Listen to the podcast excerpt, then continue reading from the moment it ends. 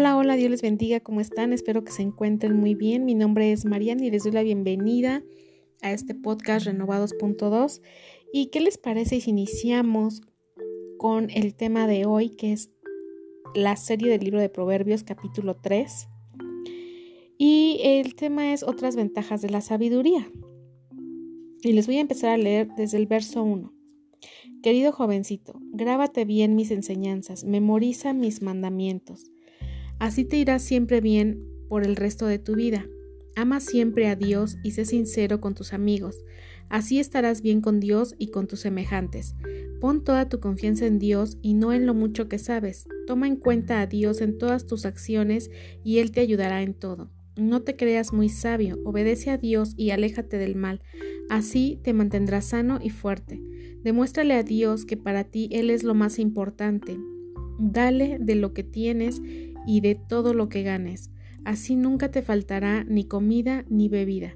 Querido jovencito, no rechaces la instrucción de Dios ni te enojes cuando te reprenda, porque Dios corrige a quienes ama, como corrige un padre a sus hijos. Dios bendice al joven que actúa con sabiduría y que saca de ella más provecho que del oro y la plata. La sabiduría y el conocimiento valen más que las piedras preciosas, ni los tesoros más valiosos se les pueden comparar. Por un lado, te dan larga vida, por el otro, buena fama y riqueza.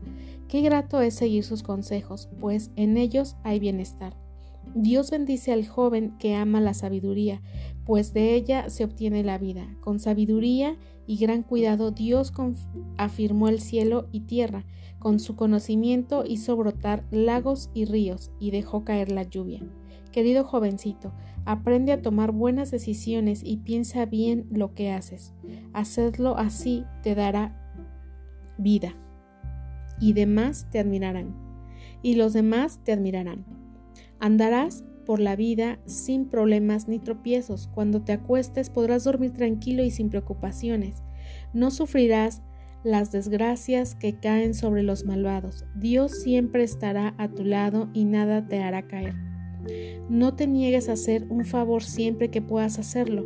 Nunca digas te ayudaré mañana cuando puedes ayudarlo hoy.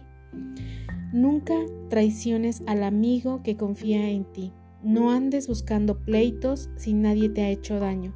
No envidies a los violentos ni sigas su mal ejemplo. Dios no soporta a los malvados, pero es amigo de la gente honrada. Dios bendice el hogar del hombre honrado, pero maldice la casa del malvado. Dios se burla de los burladores, pero brinda su ayuda a los humildes. Los sabios merecen honra y los tontos solo deshonra. Esta versión está muy entendida, es una palabra que tú la vas leyendo y va hablando a tu corazón completamente, a tu mente, a tu ser y es una palabra, es una Biblia de lenguaje actual. Así que esta, esta traducción está perfecta para los jóvenes, para los adolescentes, porque entienden perfectamente la palabra de Dios. Entonces, vamos a meditar en este libro de Proverbios, verso 3. Dice que la juventud, los jóvenes son importantes, especiales para Dios, ¿verdad? Le sigue hablando a los jóvenes. Y fíjense que un doctor todos los años tiene que estudiar, ¿sí? Para ser doctor estudia muchos años y se tiene que grabar tantos procedimientos, memorizar tanta información para poder desempeñar con excelencia su trabajo, ¿sí? Un médico, un doctor, trata con las personas, atiende a las personas y tiene que desarrollar ese trabajo excelentemente, porque si no también le puede traer graves consecuencias. Entonces, un médico estudia muchísimos años para aprender y memorizar tanta información, para avanzar satisfactoriamente en la vida. Y así es la vida de un cristiano, de un hijo de Dios. Para avanzar satisfactoriamente, Dios nos dice, grábate bien mis enseñanzas, memoriza mis mandamientos, para que te vaya bien el resto de tu vida. La Biblia aquí nos dice en el verso 3, ama siempre a Dios. Y esta es una palabra también que nos dice en el libro de Mateo, Recuerda ahí tener donde anotar si puedes, por favor. Mateo 22, verso 37. Dice así, amarás al Señor tu Dios con todo tu corazón y con toda tu alma y con toda tu mente. Este es el primero y grande mandamiento. El segundo es semejante, amarás a tu prójimo como a ti mismo. Pero aquí en Proverbios vemos, ¿verdad? Que nos dice que debemos amar a Dios siempre. Y vemos en Mateo que nos enseña que es el primero y grande mandamiento. Amarás al Señor tu Dios con todo tu corazón, con toda tu alma y con toda tu mente, es decir, con todo tu ser. Amarás al Señor con todo tu corazón, con toda tu alma, todas tus fuerzas, toda tu mente. Amén. Así que es un mandamiento. Y también es un mandamiento con promesa, ¿verdad? Para que te vaya bien por el resto de tu vida. Cuando habla de la mente se refiere a nuestro corazón, a nuestro pensamiento también, ¿sí? Entonces, también nos dice que debemos estar bien con las personas, con el prójimo, ¿verdad?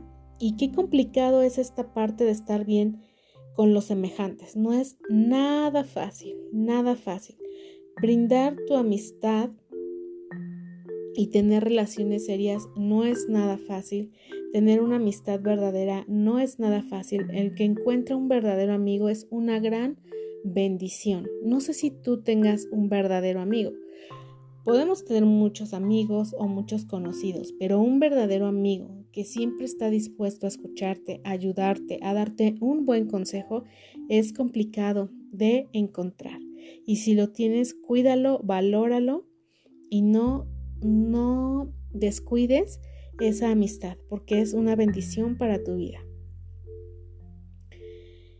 Fíjate que en el verso 5 dice que debemos poner toda nuestra confianza en Dios y no en lo que nosotros creemos saber. ¿Sí? Dice en la Reina Valera que no debemos de basarnos en nuestra propia sabiduría. ¿Sí?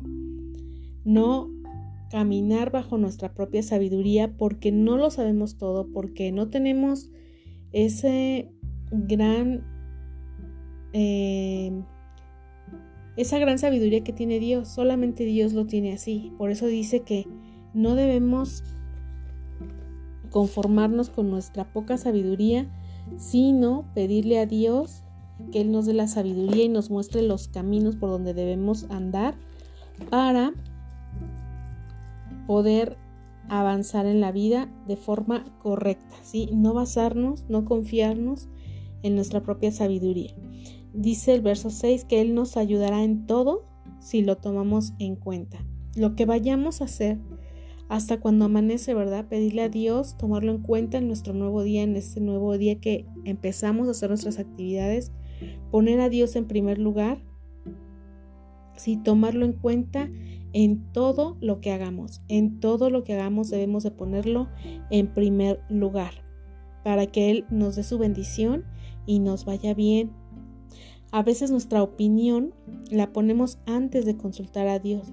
Nos creemos sabios, nos creemos autosuficientes para caminar en esta vida. Pero cuando lo hacemos de esta manera es como si fuéramos caminando solos. Porque en ningún momento nos detuvimos a pedirle a Dios que Él nos dirija, ¿verdad? Entonces debemos de poner a Dios en todo desde un principio. Entonces, de esta manera vamos a demostrar amor a Dios, obediencia, cuando le damos a Él ese tiempo y ese lugar en nuestras vidas. También este libro de Proverbios capítulo 3 nos invita a darle a Dios de nuestros viernes. En cuanto a las ofrendas, en cuanto a los diezmos, debemos de darle a Dios lo que le corresponde. De esta manera estamos honrando a Dios cuando ofrecemos de lo que ganamos. Dios nos muestra su fidelidad cuando nosotros cumplimos esa parte. Dios es un padre que ama a sus hijos. Por eso los corrige, ¿verdad? Lo vemos ahí en el verso 11. Y un hijo que ama a su padre lo corrige. Si un hijo hace lo que quiere y el padre no le dice nada, entonces no hay mucho amor verdadero o hay un amor equivocado ahí. Hoy en día yo he visto casos de niños. Un día estaba en el súper y una señora le compró al, entró únicamente a comprarle eso al niño y estaba en el área de cajas y el niño empezó a hacer un berrinche porque la mamá, no recuerdo exactamente qué era, pero la mamá se lo quitó de sus manos para dárselo a la cajera y la cajera pudiera escanear el código y cobrarle. Entonces, cuando ella le quita el producto al niño de las manos, el niño empezó a hacer un berrinche que todos volteamos a verlo. Y la mamá no lo podía controlar y se jaloneaba y gritaba. Y luego algo le pasó a la computadora de la cajera que tardó un poquito. No, el niño estaba en un drama total. Y la mamá no lo podía eh, controlar. Y la cajera, por más que se apuraba, ¿verdad? Como que se puso nerviosa y tardó un poco. Entonces, la, eh, le tenían que darle cambio, ya recordé, tenían que darle cambio a la señora. Le dijo, no, o sea, no era mucho cambio, eh, unos cuantos pesos de cambio. Pues la señora le dijo, no, no, no, así déjelo, ya, ya me voy porque si no este niño va a seguir haciendo berrinche. Y dije, no puede ser. O sea, el niño completamente eh, descontrolado, la mamá haciendo todo lo que el niño quería y no lo podía controlar. Y no hubo corrección. Al final el niño recibió el producto, dejó de llorar y se fueron. Y no esperó la señora ni su cambio. Entonces, muchos casos he visto así. Otro caso de otra niña que ha de ser su sagrada voluntad, ¿verdad? Lo que ella dice.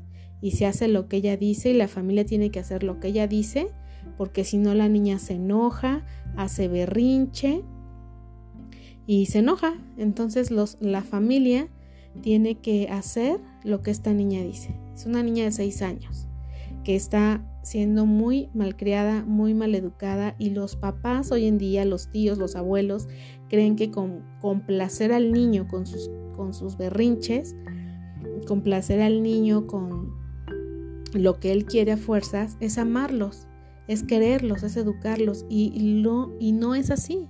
Ese niño cuando crezca va a dar muchos dolores de cabeza, ese tipo de niños.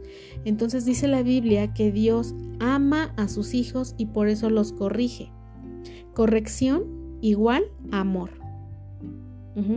Así como el Padre corrige a sus hijos, así Dios nos corrige cuando estamos mal, ¿verdad? Porque nos ama. Y un padre que ama a sus hijos siempre los va a corregir. ¿Duele corregirlos? Sí, sí duele, pero es un bien para ellos. Es un futuro bueno para ellos. Porque cuando crecen siendo niños malcriados, después ya nadie los quiere, nadie quiere cuidarlos, nadie quiere estar con ellos, porque son niños malcriados. Entonces, corrección igual amor. Cuando Dios nos corrige es porque nos ama, cuando un padre corrige a sus hijos es porque verdaderamente los ama. Del verso 13 al 17 dice, Dios bendice al hombre sabio que actúa con inteligencia. ¿sí? Nuestros actos deben de estar basados en la sabiduría de Dios. Dice también que debemos ser ahorradores y no despilfarrar el dinero, sino debemos tener ese hábito de ahorrar. A veces no sabemos cuándo puede llegar un momento difícil y debemos de tener eso ahí guardado, ¿verdad? Para cualquier cosa que llegue de sorpresa.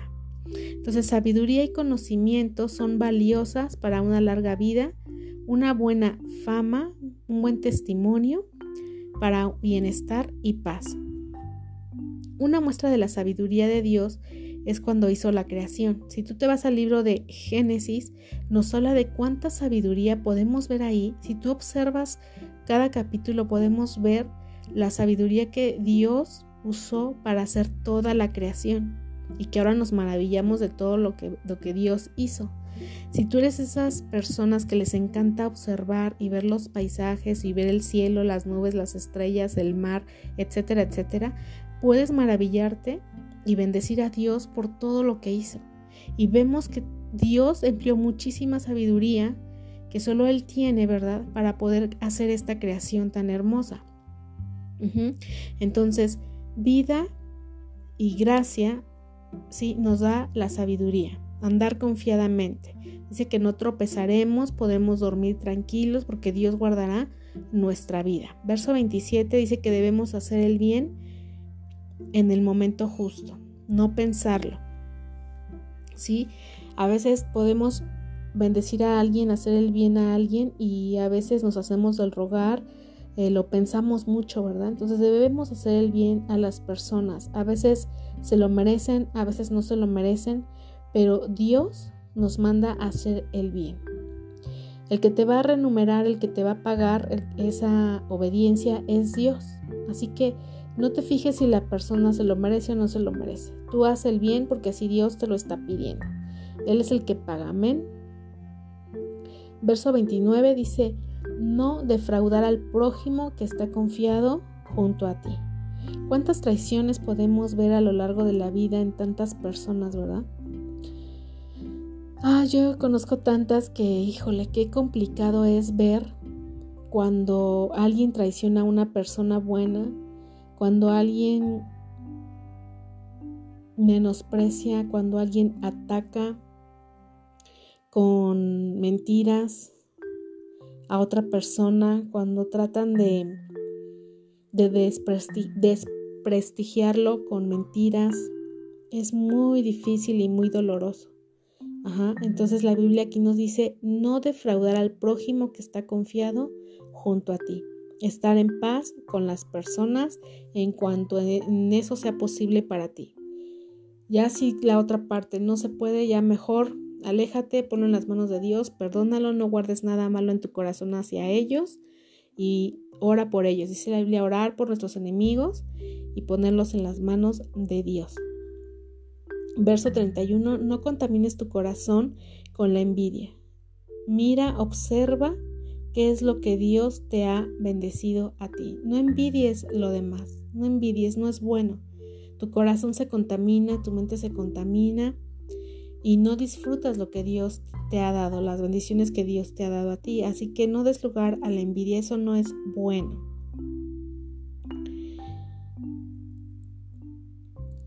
Dice, ¿Quieres tener una relación valiosa, íntima con Dios? Sé justo con los demás. Debemos ser justos.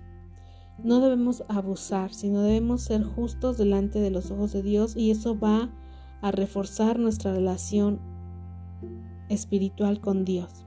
¿sí? Eh, todo esto nos va a dar un hogar bendecido. La humildad es muy importante para Dios. ¿sí? Dice la Biblia que Dios ve de lejos al altivo.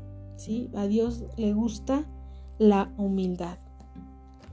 Y humildad en este punto no se está refiriendo a aquel que es pobre y no tiene nada, sino a una persona que es humilde en su conducta, en su manera de vivir, en su manera de tratar a los demás. Amén. Pues este fue el capítulo 3 me da mucho gusto que se estén conectando, eh, compartan estos, estos mensajes este podcast para que mucha gente pueda ser bendecida. Amén. Quizá eh, en el lugar en el que estamos o por tu trabajo o por lo que tú quieras no puedes salir y compartir a otros, pero si tú compartes este podcast, este mensaje puede llegar muy lejos. Amén. Pues muchas gracias. Le pido a Dios que este día esté con nosotros, así como cada día de nuestras vidas. Amén. Dios les bendiga y nos vemos a la siguiente.